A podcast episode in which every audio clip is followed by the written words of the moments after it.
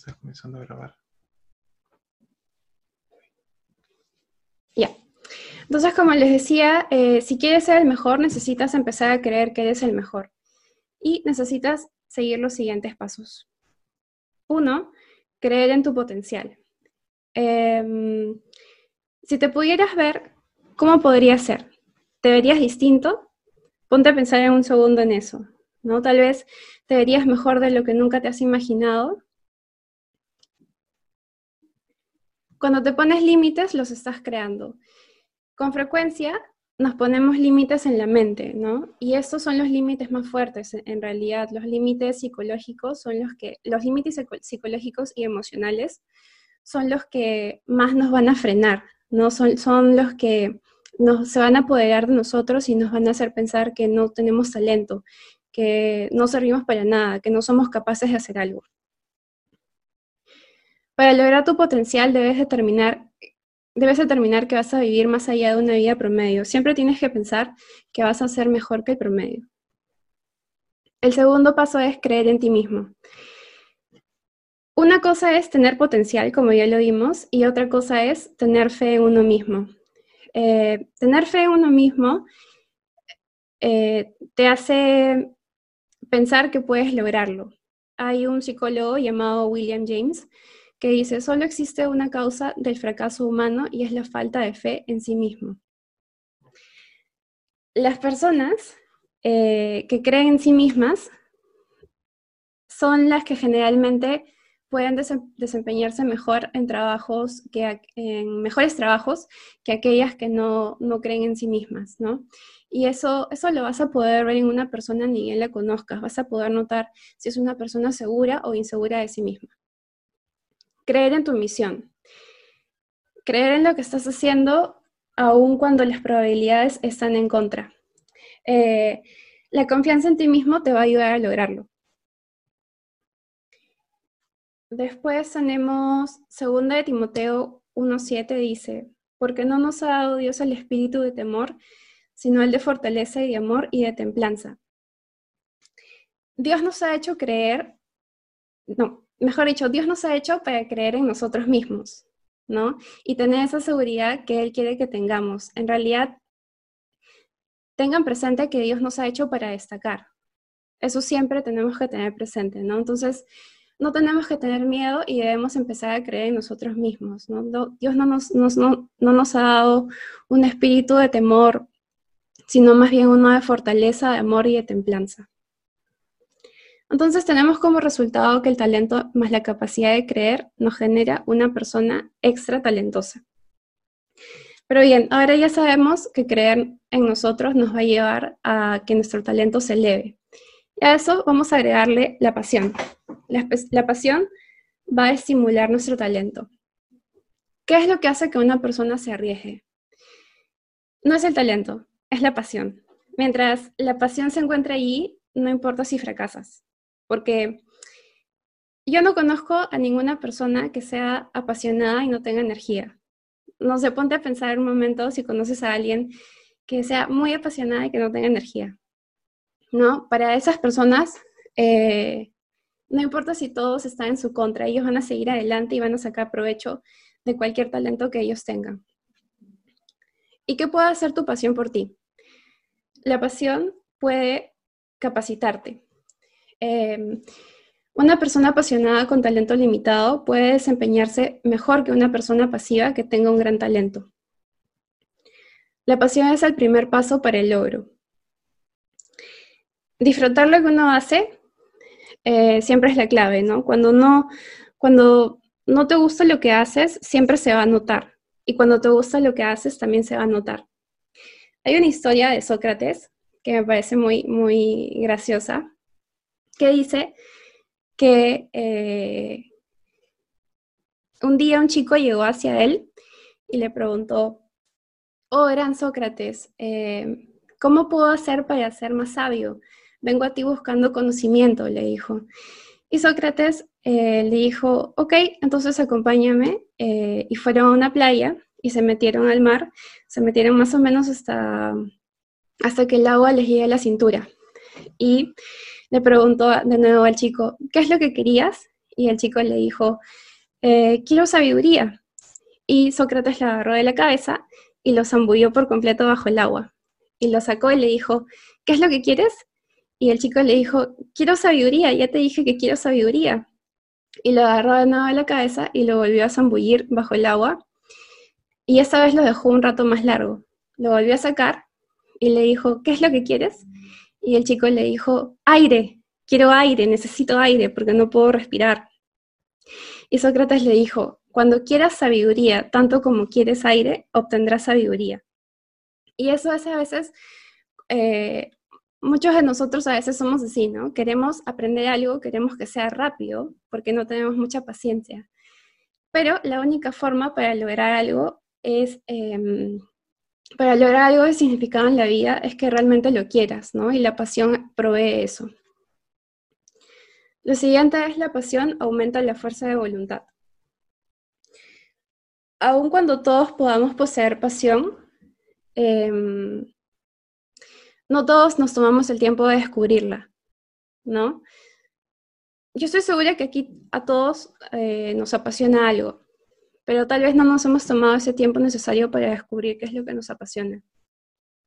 Y la pasión hace que los tengo que se conviertan en un quiero hacerlo. Eh, si las personas quieren algo, frecuentemente van a encontrar esa fuerza de voluntad para lograrlo. La pasión produce energía. Como ya les dije, eh, no conozco a ninguna persona que no tenga energía si tiene pasión. Entonces, em, la, energía va a estar presente en ti de manera natural si tienes pasión. La pasión es el fundamento de la excelencia. Em, la pasión es clave del éxito y la pasión hace que una persona se vuelva contagiosa. Definitivamente no se puede encender el fuego en el corazón de otra persona si no está encendido en el tuyo, ¿no? Y eso aplica para todo.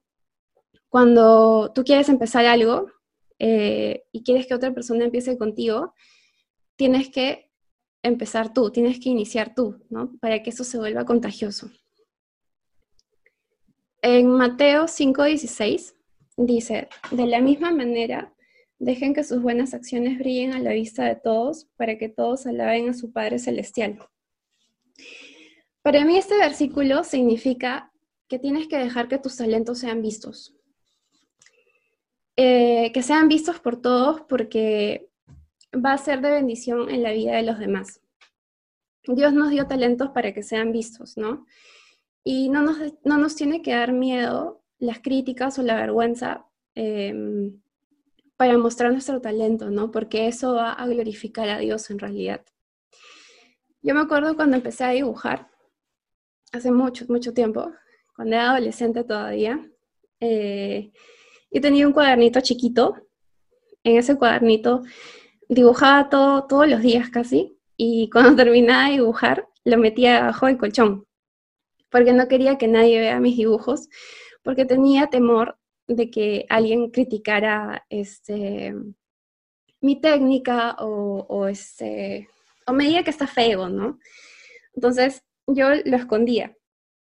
Pero tiempo después, cuando yo volví a redescubrir mi talento, eh, mi pasión se vio afectada por eso, porque a mí me costaba soltar ese miedo eh, de que todos vean mi arte y me, ponía a pensar en lo que ellos pensarán de mí, ¿no? Y hoy me pongo a pensar eh, qué hubiera pasado si nunca hubiese mostrado mi arte, mi talento, ¿no? Tal vez el día de hoy no podría servir a Dios con mi talento, ¿no? Tal vez no podría eh, servir en la iglesia creando contenido, diseño, ¿no? Entonces es importante soltarte para que todos puedan ver tu talento y seas de bendición para otros.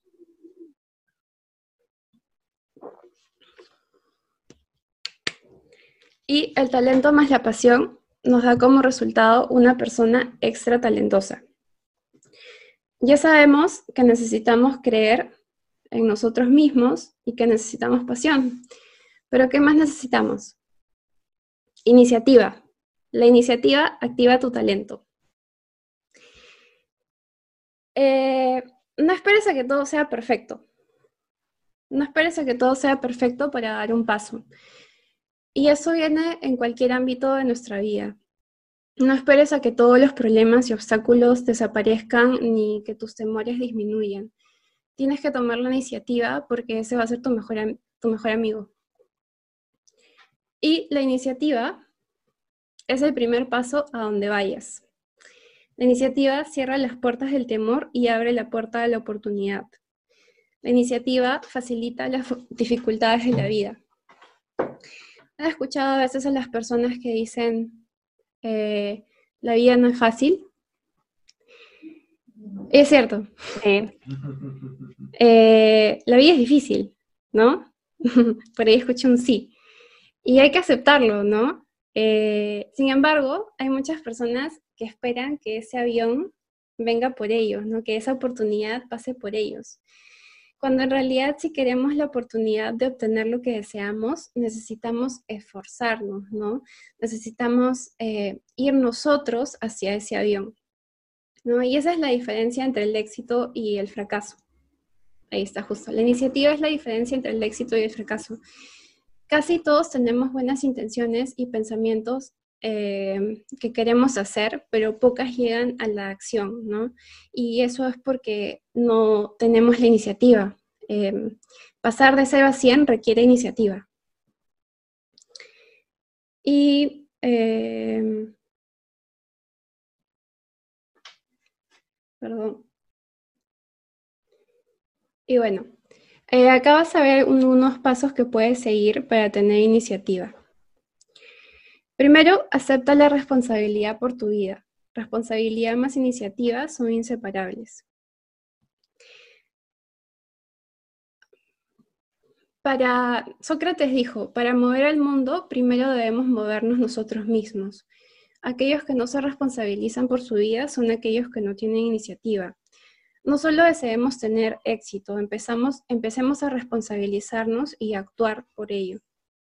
Lo segundo es, examina cuáles son las razones por las cuales no tomas iniciativa.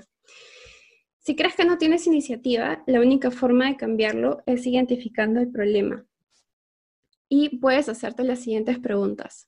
¿No tomas responsabilidad? ¿Esperas que otros te motiven? ¿Esperas que todo sea perfecto? ¿Estás esperando que mañana sea mejor? Lo siguiente es comparte tu objetivo con un amigo. Esto es bien importante porque compartirlo con los que más nos importan, por ejemplo, en mi caso es mi esposo, Luis Fernando, y amigos muy cercanos. Cuando yo comparto mi objetivo, ellos son generadores de ideas. Así ellos no se den cuenta, están generando ideas en mí.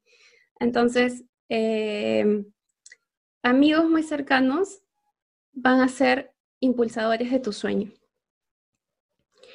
Y enfócate en los beneficios de completar la tarea.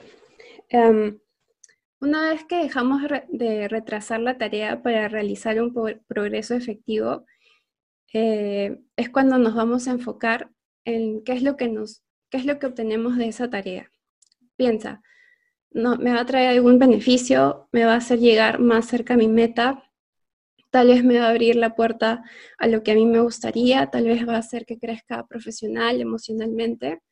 Entonces, todos estos pasos puedes tomarlos si quieres mejorar tu iniciativa. Y el talento más la iniciativa nos va a dar como resultado una persona extra talentosa.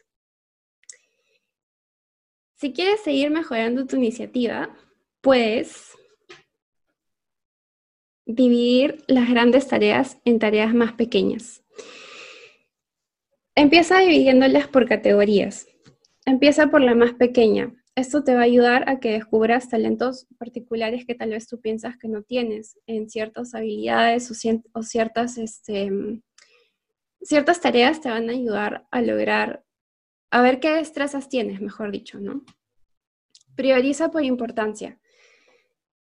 A veces cuando hacemos lo urgente, en vez de lo importante, eso ya no es iniciativa, ¿no? Porque cuando se nos, no sé, se nos pasó el tiempo y no hicimos algo, eh, y ahora tenemos que hacerlo urgente, eh, no estamos demostrando nuestra iniciativa, ¿no? Más bien estamos haciéndolo porque tenemos que, no porque sea de importancia para nosotros. Ordenarlo por secuencia. Esto es, esto es bien importante. Usualmente las mujeres son las que tienen una agenda y lo tienen todo ordenado. Eh, yo no era una de ellas, por cierto, pero hace ya unos añitos me puse a, organizarme mejor.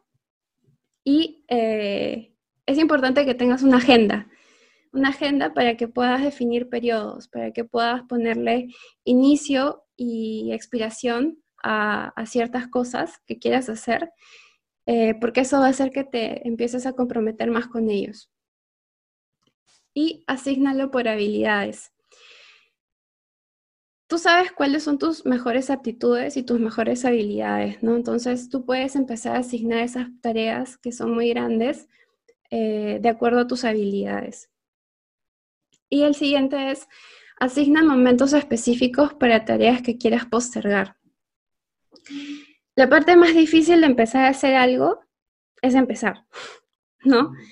Eh, por ejemplo, a mí me gusta cocinar, es, es uno de mis hobbies, pero después de cocinar, ¿qué tengo que hacer? Tengo que lavar, tengo que lavar los platos y lavar los platos es algo que no me gusta hacer definitivamente. Eh, y para lavar los platos me pongo a pensar, ok, tengo que pararme, tengo que ir a la cocina, tengo que pararme frente al lavadero, agarrar la esponja y lavar plato por plato y cubierto por cubierto. Y eso es lo que se me hace eh, un mundo porque no quiero hacer nada de eso. Entonces, el inicio es lo que generalmente detiene a las personas. Te he dado un ejemplo bien básico de lo que, de lo que haces en tu casa día a día, pero eso también puede pasarnos cuando queremos hacer algo más grande. ¿no? Entonces, eh, ¿cómo lo podemos vencer? Podemos asignar un momento para algo que no te guste, ¿no? Por ejemplo, a mí no me gusta lavar los platos, entonces voy a asignar un tiempo del día para lavar los platos. Y cuando termine ese tiempo, voy a em, voy a tomarlo como si fuese una cita y cuando termine eso, eh, ya voy a tener hasta la siguiente hora que me toque lavar los platos. Entonces, lo mismo puedes hacer con alguna tarea que no te guste. Y el siguiente punto es el enfoque. El enfoque dirige tu talento. El enfoque no surge de manera natural en las personas, pero es bien importante para que aprovechemos nuestro talento al máximo. en un área donde no tenemos mucho talento, uno no puede esperar mucho éxito, ¿no? Eh, por ejemplo, Luifer y yo tenemos diferentes talentos. A Fernando le gusta la música y a mí me gusta el arte.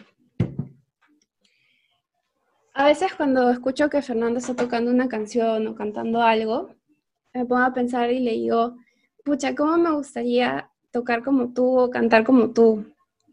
Y cuando él se pone, cuando yo me pongo a, dibujar algo, él me dice, ¿cómo me gustaría dibujar como tú? Y este, ¿y qué pasaría si nosotros eh, revertimos los papeles? ¿No? ¿Qué pasaría si yo me pongo a estudiar música y él se pone a estudiar diseño? Posiblemente nos frustremos porque nuestro enfoque eh, no está orientado a lo que estamos haciendo. ¿no? Si yo me pongo a estudiar eh, música, posiblemente me aburra rápido porque no es algo que me encante, no es algo en lo que yo quiera dejar mi pasión.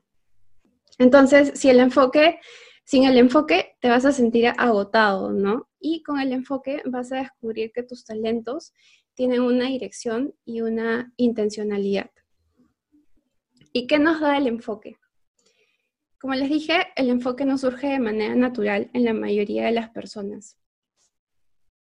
Martin Jim Elliot, Martyr Jim Elliot, que es un misionero, dice, en cualquier lugar en donde estés, que todo tu ser sea allí. El enfoque hay que cultivarlo, no hay que ponerle toda nuestra atención y concentración. Como dice este misionero, que todo nuestro ser esté allí cuando estemos haciendo algo. El enfoque aumentará tu energía. intentar todo y no intentar nada te quitará las energías y oportunidades. Cuando te enfocas, la mente empieza a alcanzar el logro porque tienes objetivos claros. El enfoque te eleva.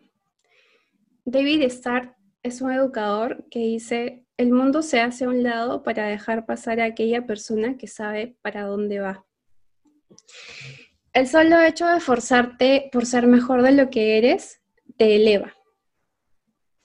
El enfoque expande tu vida. Si uno se enfoca, la perspectiva se amplía. Cuando quieres comprarte algo, ¿no te ha pasado que empiezas a verlo por todos lados? ¿No? Eh, a mí sí me ha pasado, me ha pasado que empiezo a verlo por todos lados y es porque mi, mi enfoque está dirigido a eso que quiero comprarme, ¿no? Si tú intentas ampliar tu perspectiva en vez de ver más, simplemente te vas a desgastar. ¿Por qué? Porque tu enfoque no está en eso, no está en esa pasión eh, que tú tienes. Y tenemos como resultado, como en los anteriores, que el talento más el enfoque da una persona extra talentosa. Y para que el enfoque sea tu amigo, puedes intentar lo siguiente.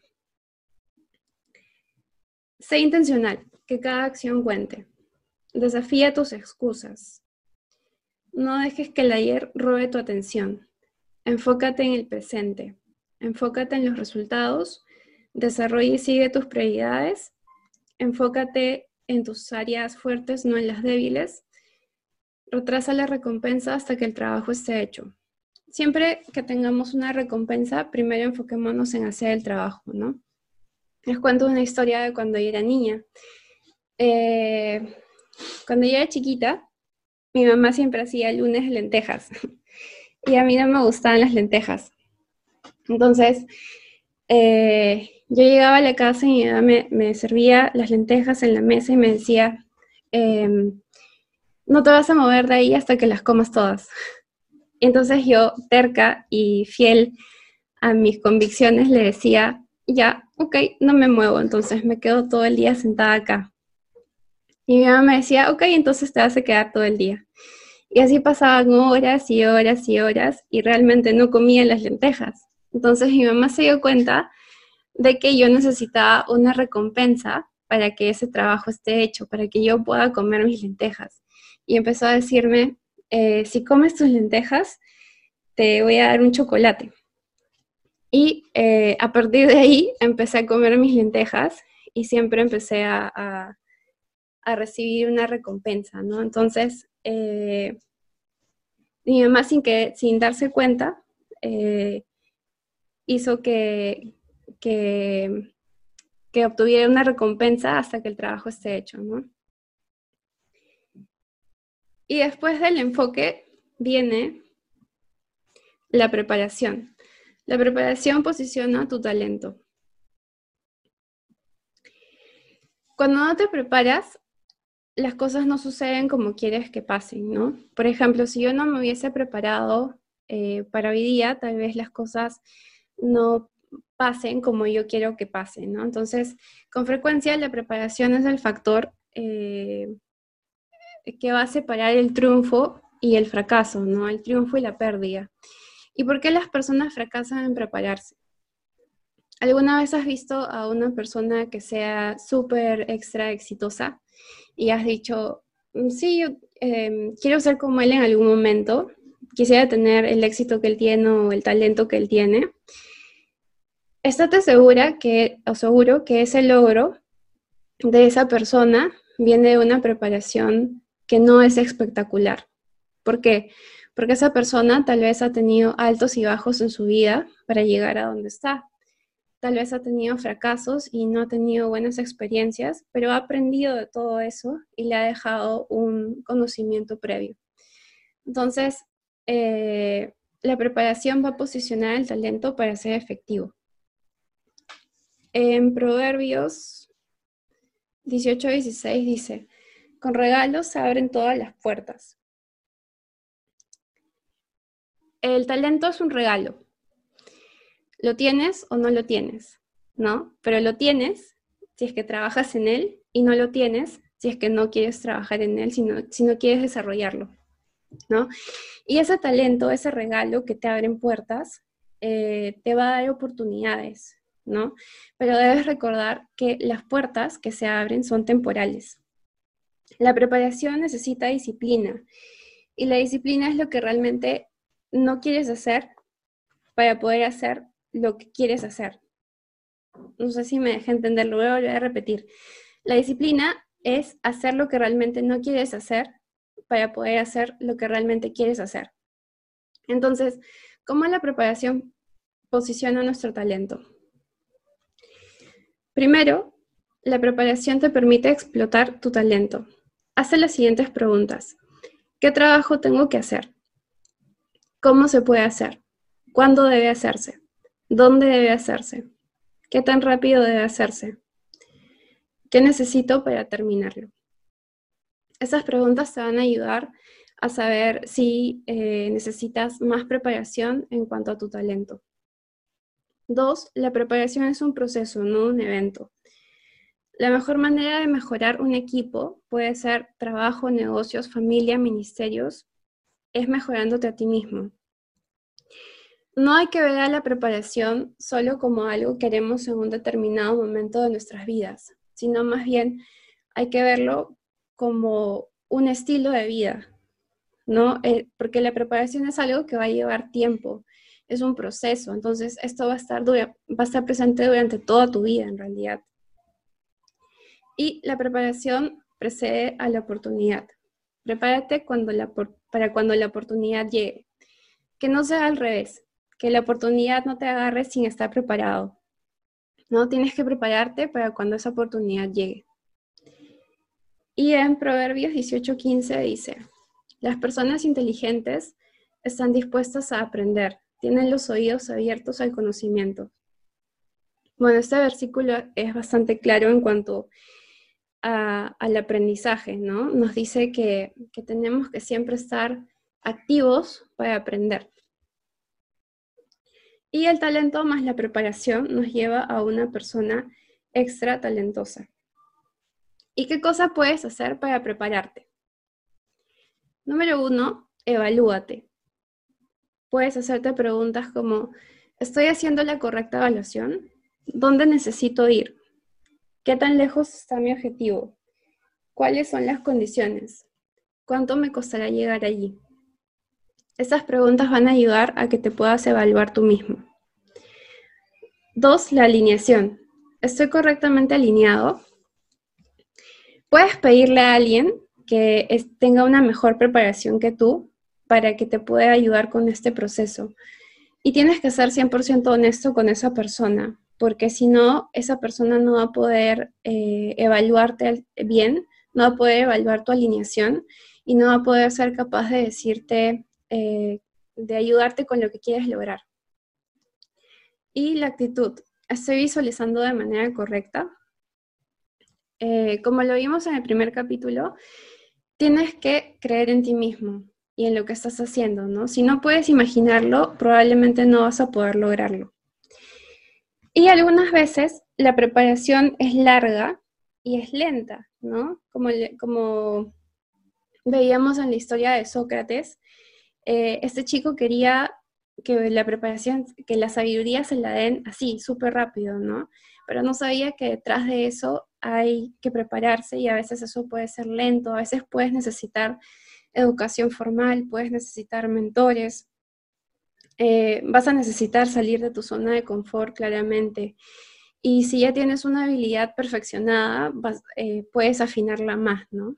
Em, y si queremos estar listos realmente para las oportunidades, necesitamos esa preparación, porque lamentablemente las personas no tenemos una segunda oportunidad para aprovechar esa oportunidad única. El siguiente punto es la práctica afina tu talento. Una buena práctica y constante hace un buen juego constante. ¿Por qué? Porque afina tu talento el dicho que dice que las personas, eh, que hay algunas personas que nacieron talentosas, es más o menos cierto, ¿no? Obviamente todos nacemos con talento, pero no vas a lograr tu potencial al 100%, a menos de que estés dispuesto a practicar para alcanzarlo, ¿no? Y hemos visto que la preparación eh, nos posiciona eh, eh, y la práctica va a afinar nuestro talento. Y tres cosas que debes saber acerca de la práctica es, la primera, la práctica permite el desarrollo. La tensión entre dónde estamos y a dónde debemos llegar nos impulsa adelante. Eh, si te permites romper tus propias marcas personales, eso va a hacer que tu potencial se maximice. Si no, va a ser minimizado. Dos, la práctica lleva al descubrimiento. Hay una caricatura de Snoopy con Charlie Brown, en donde se lamenta con su amigo Linus y le dice, la vida es mucho para mí, he estado confundido desde que nací. Creo que el problema es que nos han lanzado a la vida demasiado rápido, no estamos preparados para ello. Y Linus le dice, le dice, ¿qué querías? ¿Una oportunidad para calentar antes? Y lamentablemente eh, no hay una segunda oportunidad para calentar en la vida, ¿no? Entonces, em, es lo mismo con las oportunidades y la práctica, ¿no? Eh, la práctica va a mostrar y va a desarrollar nuestro compromiso. Entonces, siempre tu desempeño va a ser mejorado con la práctica. Eh, pero tienes que estar dispuesto también a practicar, ¿no? Y em, no tienes que tener miedo de dar lo mejor de ti en lo que parecen ser tareas sencillas. Por ejemplo, te voy a poner el ejemplo de una iglesia, ¿no? En una iglesia se hacen muchas cosas. Por ejemplo, se, ponen sillas, eh, se limpia, se arma, se desarma, se decora, se canta, se toca, eh, se ora, etcétera, etcétera, y muchas más cosas que, me faltan mencionar. Pero si tú solamente vas a sentarte a escuchar y, y te vas, definitivamente no vas a poder descubrir en qué puedes servir si es que estás interesado en servir, ¿no? No vas a poder descubrir eh, cuál es tu talento, talento dentro de la iglesia. ¿no? Porque, porque podrías ir probando distintas cosas para ir descubriendo tu talento. Por ejemplo, si pones sillas, no te digo que se va a ser tu talento poner sillas, pero tal vez tu talento es la organización, ¿no? Puedes ir descubriendo por ahí que te gusta la organización. Eh, por ejemplo, recibir gente tal vez no es el talento en específico, pero tal vez tu talento es el don de gente, ¿no? La carisma de conectar con esa gente rápidamente tal vez lo sea, ¿no? Y, así muchas cosas más que están por descubrir, pero que tenemos que empezar a querer hacerlas. Y tres, la práctica demanda disciplina. La disciplina es algo que haces por elección. Así es, la disciplina no tiene nada que ver con que seas talentoso. En realidad, como dice aquí, es algo que haces por elección Em, pero una vez que lo haces, se va a convertir en un hábito. Aristóteles dice, la excelencia es un arte que surge del entrenamiento y del hábito. Por ejemplo, si yo mañana quiero correr una maratón y no me he preparado durante algunos meses, posiblemente no vaya a poder terminar la maratón, ¿no? Entonces, eh, ese entrenamiento que voy a tener me va a dirigir a la excelencia. Y como resultado, el talento más la práctica nos da una persona extra talentosa. ¿Y qué viene después de la práctica? La perseverancia. La perseverancia sostiene tu talento. La perseverancia tiene que ver con acabar lo iniciado. Veamos lo que nos agrega la perseverancia en nuestras vidas. Uno, la perseverancia significa tener éxito porque te has determinado a tenerlo, no porque estés destinado a tenerlo. Dos, la perseverancia no es una carrera larga, sino muchas cortas. El éxito consiste en una serie de pequeñas victorias. Así es, cada día tiene su propio em, desafío y cada día es un propio evento, ¿no? Entonces, eh, siempre van a ser pequeñas victorias diarias. Tres, la perseverancia se necesita para liberar la mayoría de las recompensas en la vida. Hay un dicho que me gustó bastante, que es de Thomas Edison, que dice, muchos de los fracasos de la vida vienen de aquellas personas que no se dieron cuenta qué tan cerca estaban del éxito cuando se rindieron. Eh, bueno, todos aquí sabemos que tengo un negocio, ¿no? Y no les voy a mentir, ser emprendedor es, eh, es divertido, pero también es, es bastante mm, retador, esa es la palabra. Y eh, algunas veces he querido rendirme, es cierto, pero cuando he querido rendirme, he visto para atrás y he pensado en todos los pequeños logros que he logrado en mi vida, en todas esas pequeñas victorias, y he dicho, estoy cerca del éxito, ¿no? Entonces, no tengo por qué tirarme ahorita, eh, no tengo por qué pensar en que quiero rendirme, ¿no? Entonces, aquí dice justo muchos de los fracasos de la vida eh, se dan cuando ya estás cerca del éxito, ¿no? Entonces, esa frase me hace recordar que no tengo que rendirme. Cuatro, la perseverancia extrae la dulzura de la adversidad. Las pruebas y presiones que se presentan en la vida y cómo las enfrentamos, esto es muy importante, con frecuencia nos definen. A veces estamos confrontados con los problemas de la vida, ¿no? Y ahí es donde muchas personas piensan en rendirse o seguir adelante. Y aunque suene poético y romántico, eh, realmente hay una dulzura detrás de esa adversidad, ¿no? ¿Por qué? Porque al vencer esos pequeños obstáculos, siempre vamos a encontrar algo bueno en el proceso. Sin importar cuán pequeño sea. Entonces, a veces cuando una persona se rinde, va a hacer que esa persona se pueda volver amargada. Y obviamente nadie quiere eso. Entonces, eh, en cambio, si esa persona persevera a través de la adversidad, hace que las personas mejoren. La perseverancia tiene un efecto compuesto en la vida. Cada día que hagas lo correcto, que te esfuerces, que trates a los demás con respeto, aprendas y crezcas, estás invirtiendo en ti mismo. Es totalmente cierto. Hacer todas estas cosas no es fácil, ¿no? Porque todos los días tenemos que Em, que poner de nuestra parte para hacerlo, ¿no? Porque a veces se presentan obstáculos durante el camino a pesar de que sea natural en nosotros. Entonces, hacer todas estas cosas requieren mucha perseverancia, ya que y, hacer todo esto va a hacer que tengas un compromiso contigo mismo y con tus sueños. Seis, la perseverancia no demanda más de lo que tenemos, demanda todo lo que tenemos significa más que intentar, más que esforzarse, es una inversión. Em, en realidad es la unión emocional, intelectual, física y espiritual, ¿no? ¿Por, eh, ¿por qué? Porque esto te va a hacer que cuando tú te conectes todas tus áreas, vas a, eh, cuando conectas todas tus áreas hacia una idea, vas a hacer que esta idea sea completada. Y de hecho, en la Biblia hay versículos que nos hablan sobre la determinación. Por ejemplo, Filipenses 4:13. Todo lo puedo en Cristo que me fortalece. Segunda de Timoteo, Timoteo 4:7. He peleado la buena batalla, he terminado la carrera, he guardado la fe.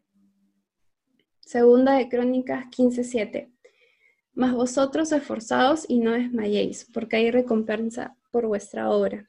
Todos estos versículos nos hablan de la perseverancia eh, para no rendirnos, ¿no? Por ejemplo, aquí dice, he peleado la buena batalla, he terminado la carrera, ¿no? Entonces, eso es ser perseverante en realidad, ¿no? Que nos esforcemos porque siempre va a haber una recompensa por nuestras obras. Y el talento más la perseverancia nos da como resultado una persona extra talentosa. Para mantenerte perseverante, puedes seguir los siguientes pasos. Uno, el propósito. Tienes que encontrar uno. Dos, excusas, tienes que eliminarlas. Tres, resistencia, tienes que desarrollarlas. Eso es muy importante para poder, eh, para poder ser perseverante de una forma positiva, ¿no? El siguiente es el valor. El valor prueba tu talento. Para ser, ahora, para ponerlo en claro, el valor, cuando me refiero al valor, me refiero a em, el coraje, ¿no? Las agallas que tienes de hacer algo. No me refiero al valor de cuánto vale algo, cuánto, cuánto valgo. Entonces, para desarrollar y descubrir nuestro talento necesitamos valor sí o sí. La palabra valor en, en inglés se escribe así, se dice courage. Y esta palabra viene de una palabra en francés que significa corazón. Y el valor y el corazón siempre están conectados. Necesitamos reconocer que si mostramos valor, nuestros corazones serán probados de manera continua. En otras palabras, eh, nuestro valor va a ser probado cuando busquemos una verdad sabiendo que podría ser dolorosa. ¿no? Con frecuencia nuestros, nuestras batallas son internas, ¿no? Son batallas que, solo nosotros sabemos qué es lo que estamos pasando. Y esa verdad, eso que a veces nos duele, eh, es con, con, frecuencia lo que no preferimos escuchar, ¿no? ¿Por qué? Porque nos duele. Pero para poder crecer, nosotros necesitamos enfrentar esa verdad sobre nosotros mismos y va a ser un proceso difícil, pero va a ser un proceso que te va a sanar. Nuestro valor será probado cuando nuestras convicciones, una vez expresadas, sean desafiadas, cuando el crecimiento y el aprendizaje muestran nuestra debilidad, cuando escojamos ir por el camino más alto aunque otros no estén de acuerdo, cuando enfrentemos obstáculos en nuestro progreso todo esto va a hacer que nuestro valor sea aprobado, ¿no? Y el talento más el valor nos da una persona extra talentosa. Si quieres desarrollar tu valor, te recomiendo seguir los siguientes pasos. Busca valor dentro de ti, no fuera de ti. Desarrolla el valor. Esto quiere decir con, em, tiene que ver con que debes de ser honesto contigo mismo, ¿no? Si no, no vas a aumentar tu valor. Tres, da pasos pequeños de valor para prepararte cuando vengan los grandes. Cuatro, reconoce que la posición de liderazgo no te da valor, sino el valor te puede hacer líder. Cinco, observa cómo se amplía tu horizonte con cada acto valeroso. Y en Josué 1.9 tenemos un pasaje que dice, Mira que te mando a que te esfuerces y seas valiente. No temas ni desmayes, porque el Señor tu Dios estará contigo a donde quiera que vayas. Dios no nos hubiera dado la posibilidad de soñar si no nos hubiera dado la oportunidad de hacer realidad nuestros sueños. Y para mí este versículo eh, me dice que si hacemos estas cosas, esforzarnos, ser valientes, Em, no demostrar temor. Él siempre va a estar ahí para nosotros en cada decisión tomada en cuanto a, nuestras, en cuanto a nuestros sueños. Lo siguiente que necesitamos para mejorar nuestro talento o encontrar nuestro talento es la disposición de aprender. La disposición de aprender va a ampliar tu talento. Si has conocido alguna vez a una persona altamente talentosa, bueno, es probable que a esa persona le cueste trabajo tener una disposición de aprender. ¿Por qué? Porque las personas que son súper talentosas con frecuencia piensan que lo saben todo, ¿no? Y eso hace que esas personas eh, frenen su, su crecimiento o mejoren su talento.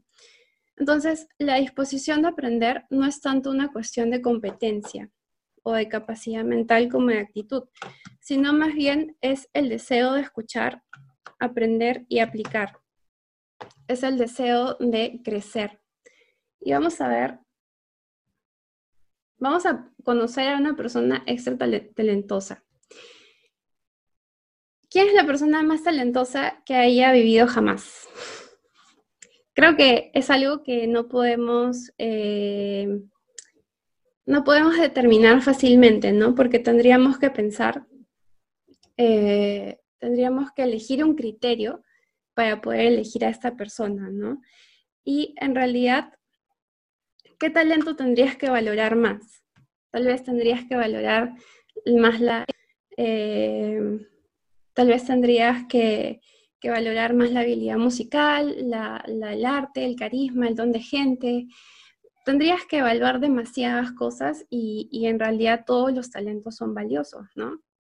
Entonces, pero eh, hay personas que han estudiado muchísimo para llegar a la conclusión de que sí existe una persona que es altamente talentosa. Y yo también lo considero, la verdad, que, es, bastante talentoso, siempre me ha parecido muy talentoso, y es Leonardo da Vinci.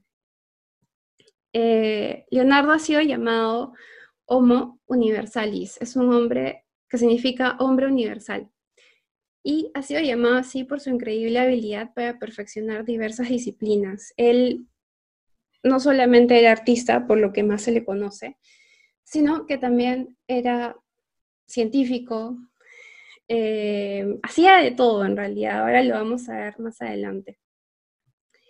Pero ¿qué era lo que hacía diferente a Leonardo da Vinci? Giorgio Vasari, que es un autor de la obra clásica Vía de Grandes Artistas, logró capturar la opinión, de, eh, la, opinión general de Da Vinci cuando escribió, los dones más grandes con frecuencia caen sobre los seres humanos a través de influencias celestiales como un proceso natural y algunas veces de manera sobrenatural en un individuo que tiene tal belleza, gracia y habilidad que donde sea que ese individuo se mueva, cada una de sus acciones es tan divina que deja atrás a todos los demás hombres y claramente se convierte en un genio dotado por Dios, lo cual era, más que algo creado por un artificio humano. Los hombres vieron esto en Leonardo da Vinci, quien demostró gran belleza física, la cual nunca fue suficientemente elogiada, una gracia más que infinita en cada acción y una habilidad tan perfecta y tan vasta que cuando su mente se volvía a tareas difíciles, las resolvía con facilidad. Su gran fortaleza personal se unía con su destreza y su espíritu y su valor siempre eran regios y magnánimos. La fama de su nombre se esparció tan ampliamente que no solo en su tiempo lo consideraban en alta estima, sino que su fama aumentó aún más después de su muerte. ¿Habrá sido realmente todo lo que dice este autor Vasari, eh, habrá sido lo que hacía a Leonardo da Vinci una persona extra talentosa? Yo realmente creo que fue más que eso. Yo realmente creo que Da Vinci era eh, talentoso porque tenía mucho deseo de aprender, tenía esa disposición de aprender de la que estamos hablando. Y un registro de eso son sus, sus libros, sus cuadernos, como este que vamos a ver aquí, el Codex Leicester. Este es un cuaderno de Da Vinci donde escribía muchísimas, muchísimas cosas, muchos pensamientos. Bill Gates compró su cuaderno y em, se quedó encantado con su cuaderno porque él contaba que en el cuaderno habían bosquejos sobre el agua, sobre la luz, sobre el arte, habían observaciones científicas. Dice que, de hecho, Da Vinci estaba em, adelantado sus años porque en su cuaderno habían, em, él anticipó submarinos, anticipó helicópteros y muchas otras invenciones más, ¿no? Y en estas páginas eh, él escribe cosas importantes también, conceptos, pruebas y, y, confronta desafíos y siempre está buscando respuestas. En uno de sus libros, Da Vinci escribió, el hierro se oxida con la falta de uso, el agua estancada pierde su pureza y el agua en un clima frío se congela. La falta de acción socava el vigor de las mentes. Parece que era, eso era algo que molestaba a Da Vinci, ¿no? La falta de acción. Y tal vez eso fue lo que lo, motivó a siempre ser curioso, ¿no? Siempre tener esa curiosidad intelectual durante toda su vida. Eh, creo que ese fue el amor eh, el amor de el, el amor por buscar más, por ser curioso, por aprender más, eso fue lo que nunca lo detuvo, ¿no? Y él estaba constantemente aprendiendo y estaba escribiendo sus ideas en sus cuadernos y sus descubrimientos, ¿no? Pero la buena noticia es que no tenemos que hacer como Leonardo da Vinci para aprender, ¿no? Más bien necesitamos tener su actitud.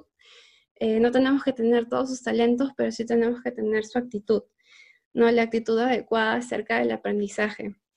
Y por eso hay que considerar lo siguiente.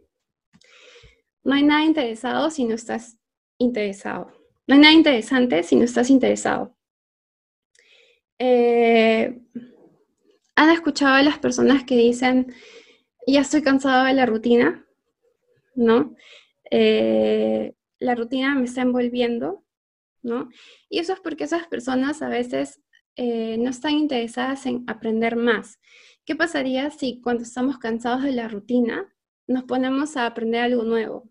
Nos ponemos a cantar, a bailar, a dibujar, a escuchar música nueva que antes no habíamos escuchado, a leer un libro si es que antes no leíamos. Eso va a hacer que nos motive y estemos en constante aprendizaje. Aprendizaje en todos los ámbitos. Eh, y mientras más involucrado estés, más interesante se va a hacer tu vida. Entonces, eh, necesitamos explorar para seguir aprendiendo más. El gurú de la administración, Phil Crosby, en este pequeño párrafo nos dice que una vez las personas han, alcanzado una cierta edad dejan de aprender. Estas personas pueden seguir eh, progresando en sus vidas, pueden seguir siendo ambiciosas, pueden seguir trabajando, pero no aprenden más. Se mantienen como que neutrales en una eh, plano, en una vida plana, ¿no? ¿Por? Porque no siguen aprendiendo. Eh, y, eso no nos puede pasar, ¿no? No, no, eh, ¿A ustedes no les ha pasado que después de la universidad, el instituto o el colegio dejaste de leer? A mí me ha pasado, ¿no? Y eso pasa porque nosotros vemos la educación como un periodo de vida, ¿no? O sea, como que solamente pasa en el colegio o solamente pasa en la universidad y ahí ya terminamos de aprender. Cuando en realidad el aprendizaje está diseñado para hacer una búsqueda de por vida. El aprendizaje no debe ser un evento, sino un proceso. Debe ser un estilo de vida, ¿no? Y el orgullo es el obstáculo número uno al aprendizaje. El orgullo cierra nuestras mentes a nuevas ideas, cierra nuestras mentes a la retroalimentación, no nos deja admitir errores y no nos deja realizar cambios necesarios. El talento más la disposición de aprender nos va a dar como resultado una persona extra talentosa. Y te sugiero lo siguiente si es que quieres mejorar tu disposición de aprender. Número uno, aprende a escuchar. Importante. Número dos, comprende el proceso de aprendizaje, que es observar, actuar, evaluar, reajustar y volvemos al paso dos, que es actuar. Número tres, busca y planea oportunidades para aprender. Em, número cuatro, haz que tus oportunidades para aprender cuenten. Y número cinco, pregúntate, ¿realmente tengo disposición para aprender? Eh, ¿Realmente quiero aprender de algo? Porque podemos tener mucho entusiasmo, pero a veces nos da mucha flojera, ¿no? Entonces, eso, de eso se trata la disposición de aprender.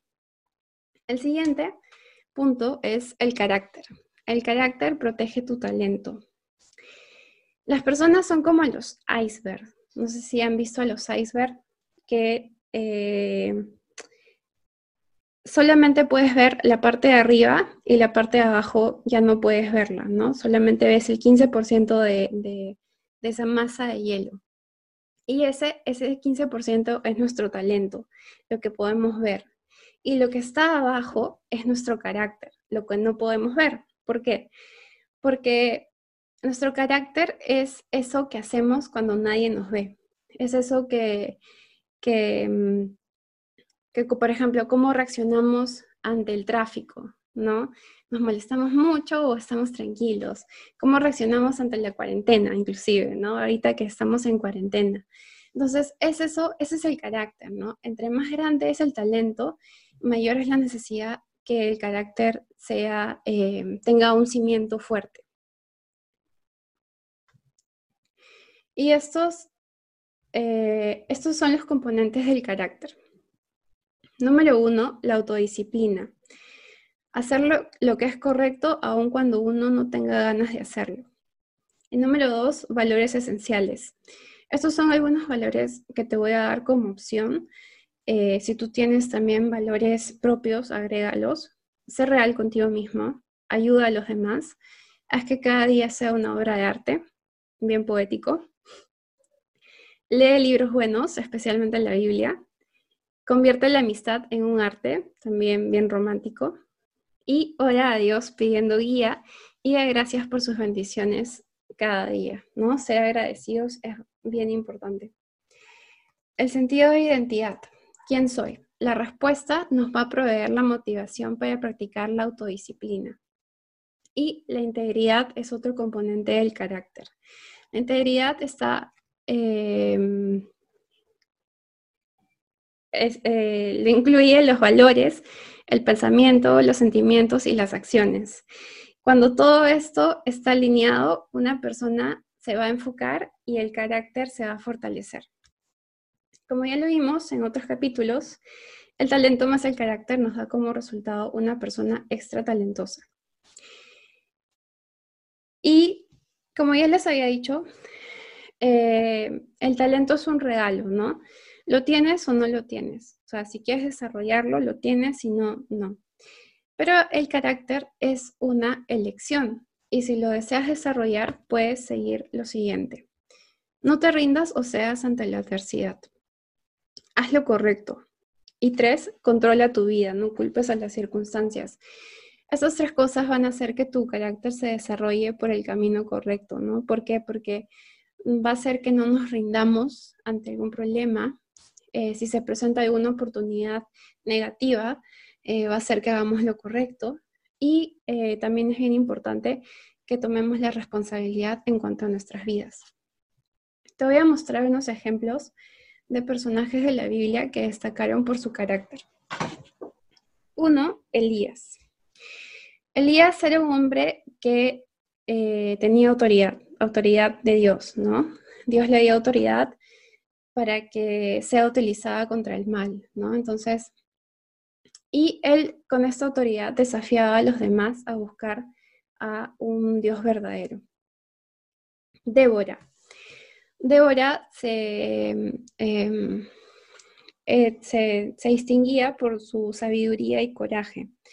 ¿no? Incluso fue dotada con el don de don profético y tenía la capacidad de discernir el propósito de Dios y lo declaraba hacia los demás.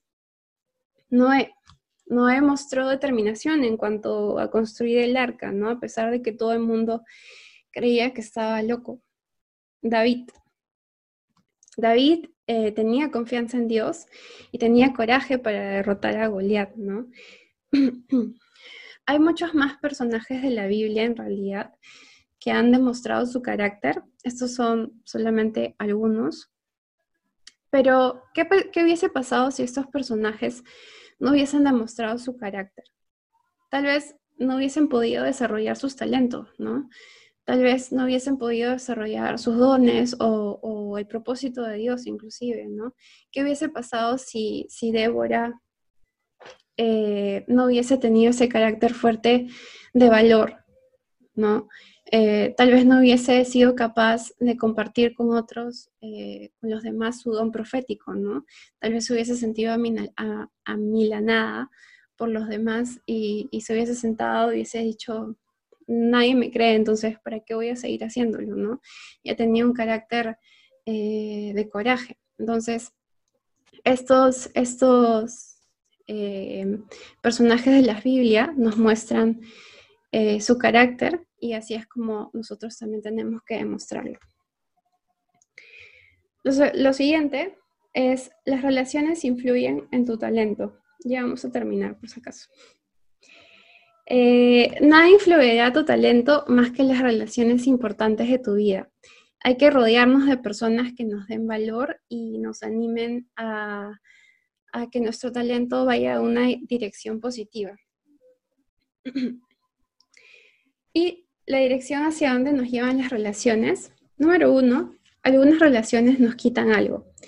Les Parrot, que es psicólogo y teólogo, identifica los tipos de personas que probablemente nos, herirán o nos quitarán energía.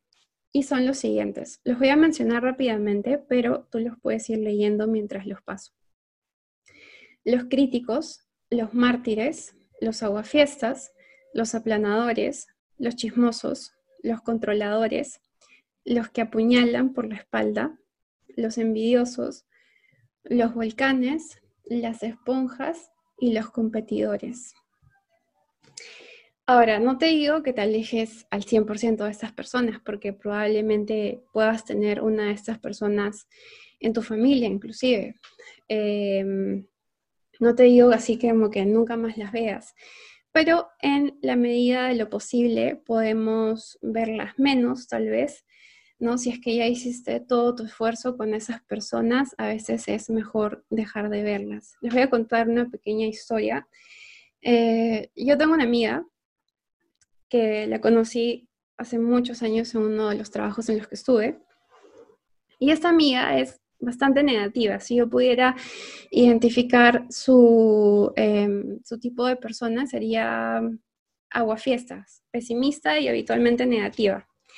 Esa amiga cada vez que yo le contaba sobre las cosas que yo quería hacer o mis, mis objetivos personales o profesionales, siempre tenía algo negativo que decir. Entonces, cuando identifiqué que esta chica era así, esta amiga, eh, decidí verla menos. Y ahora es, es así como la trato, ¿no? Eh, la veo menos, seguimos siendo amigas, pero la, veo menos y su, eh, su, negatividad ya no influye tanto en lo que yo quiero hacer o en lo que yo quiero lograr, ¿no? Tal vez si me lanzo un comentario, probablemente no me acuerde de lo que me ha dicho, ¿no? ¿Por qué? Porque decidí eh, verla menos. Entonces, eso es, por ejemplo, eso es una relación que me quita algo, me quita eh, ganas, ¿no? Pero así como hay relaciones que nos quitan algo, también hay relaciones que nos dan algo. Y las relaciones positivas siempre nos van a llevar a un nivel más alto. Nos van a animar y van a extraer lo mejor de nosotros. Una de ellas son con la familia. La familia, si tengamos nuestros altos y bajos, eh, siempre van, nos van a traer buenos momentos, ¿no? Dos, las personas creativas. Las personas creativas siempre nos van a dar ideas nuevas. Tres, las personas exitosas. Las personas exitosas eh, siempre vamos a tener algo que aprender de ellas. Las personas graciosas siempre nos hacen reír. Los buenos pensadores con los que podemos filosofar de la vida. Y las personas estimulantes, ¿no? Esas personas que nos llenan de pasión con su energía. En Proverbios, que es el libro de la sabiduría, nos enseña acerca de la fortaleza de las relaciones. Aquí les voy a dejar varios eh, versículos para que puedan buscarlos cuando tengan tiempo. Son versículos que hablan sobre la amistad, sobre las relaciones y son muy bonitos, son muy buenos. Y tenemos que el talento más las relaciones nos da como resultado una persona extra talentosa. Si deseas saber qué relaciones van hacia una dirección positiva, hazte las siguientes preguntas. Identifica a las personas más importantes de tu vida. Evalúa si te, estás influyendo, si te están influyendo en la dirección correcta. Y tres, si tus amigos no son tus amigos, bueno, es tiempo de buscar nuevos amigos. Lo penúltimo que debemos agregar para poder eh, encontrar nuestro talento es la responsabilidad. La responsabilidad eh, es bien importante porque, como lo dice aquí, fortalece nuestro talento. Lamentablemente vivimos en una cultura que sobrevalora el talento y devalúa la responsabilidad, cuando en realidad la responsabilidad refuerza nuestro talento y aumenta nuestra oportunidad para el éxito a largo plazo. Y funciona de la siguiente manera. La responsabilidad provee el fundamento del éxito. Eh, el liderazgo requiere sacrificio, ¿no? Y aunque responsabilizarte también es un sacrificio, es uno que te va a traer una gran gratificación y em, te va a ampliar las habilidades y las oportunidades. La responsabilidad manejada correctamente lleva a más responsabilidad. La responsabilidad amplía la habilidad y la oportunidad. Y cuatro, con el tiempo desarrolla una reputación sólida. Así es, la gente empieza a confiar en ti porque sabe que eres sólido, sabe que eres responsable. A veces puede ser una desventaja eh, porque pueden aprovecharse, pero usualmente es una ventaja porque eh, tienes una reputación sólida. Y el talento más la responsabilidad nos da como resultado una persona extra talentosa. Si quieres mejorar tu, responsabilidad, puedes seguir los siguientes puntos. Comienza donde estás. Responsabilízate por las acciones y decisiones que tomas. Escoge a tus amigos sabiamente. Deja de culpar a los demás. Aprende las lecciones principales de la responsabilidad. Reconocer que obtener el éxito significa practicar la autodisciplina. Lo que empieces, termínalo. No esperes que los demás den el paso por ti. Estas son cosas que puedes hacer para em, mejorar tu responsabilidad. Y el último punto es el trabajo en equipo. El trabajo en equipo va a multiplicar tu talento. Eh, no importa qué tan talentoso seas, ¿no? Hay cosas que a veces nosotros no podemos hacer, hay cosas que, que no, en las que tenemos debilidades. Y la mejor forma de manejar esas debilidades es asociarte con gente que tenga esas habilidades.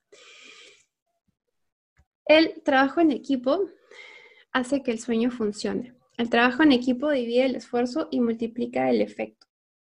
El trabajo en equipo no se trata de ti. Los equipos altamente talentosos poseen jugadores con grandes egos, pero ese ego tenemos que convertirlo en confianza en el equipo, en sinergia en realidad. Y tres, eh, los grandes equipos crean comunidad. Donde hay relaciones que crecen, es donde el equipo se conecta más y crea comunidad basada en confianza. Me uno. Cuatro, añadir a los demás. Añadir a los demás te añade valor a ti mismo. Una mentalidad de servicio puede hacer que sucedan cosas especiales. Eso es completamente cierto. Servir siempre va a añadirte valor. Servir siempre va a añadir valor a tu talento. Porque siempre vas a descubrir cosas nuevas en ti, siempre vas a descubrir que puedes hacerlo mejor, que puedes que puedes practicar más tu talento. Y el talento más el trabajo en equipo nos genera una persona extra talentosa. Em, como personas siempre tenemos, tenemos que tomar una decisión en cuanto cuando queremos hacer algo, ¿no? Eh, podemos hacerlo solos o podemos hacerlo en equipo. Y mm, si escoges en trabajar en equipo, puedes hacer lo siguiente. Comprométete con la ley de lo trascendental. Nadie hace nada significativo por sí mismo.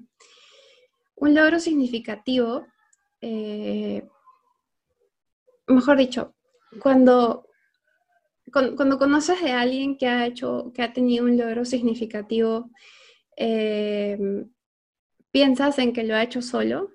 Yo creo que no, ¿no? Las personas que tienen logros significativos de hecho, se han apoyado en personas que también tienen habilidades eh, especiales, ¿no?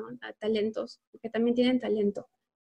Entonces, eh, nadie va a hacer algo por sí solo si es que quiere hacer algo significativo. Dos, incluye un talento en tu sueño. Entre mayor sea tu visión, mayor necesidad habrá de un buen equipo. Eso es cierto, no puedes entrar a un equipo como líder o puedes entrar a un equipo eh, incluyendo tu talento. Tres, desarrolla tu equipo. Cuando ya te encuentras en una posición de liderazgo, debes hacer todo lo que puedas para ver las habilidades de los, de los demás. Ayúdalos a reconocerlas y desarrollarlas. Cuatro, dale el mérito del éxito a tu equipo. Reconocer que todos en el equipo son importantes y comprender que las personas hacen un mejor trabajo y lo hacen con mayor esfuerzo cuando son reconocidas por su contribución. así es, las personas trabajan mejor cuando eh, su esfuerzo es reconocido, ¿no? Y ya terminamos con esto. Eh, quiero dejarles esta imagen que dice Dios te hizo para destacar, porque quiero que siempre piensen en eso, ¿no?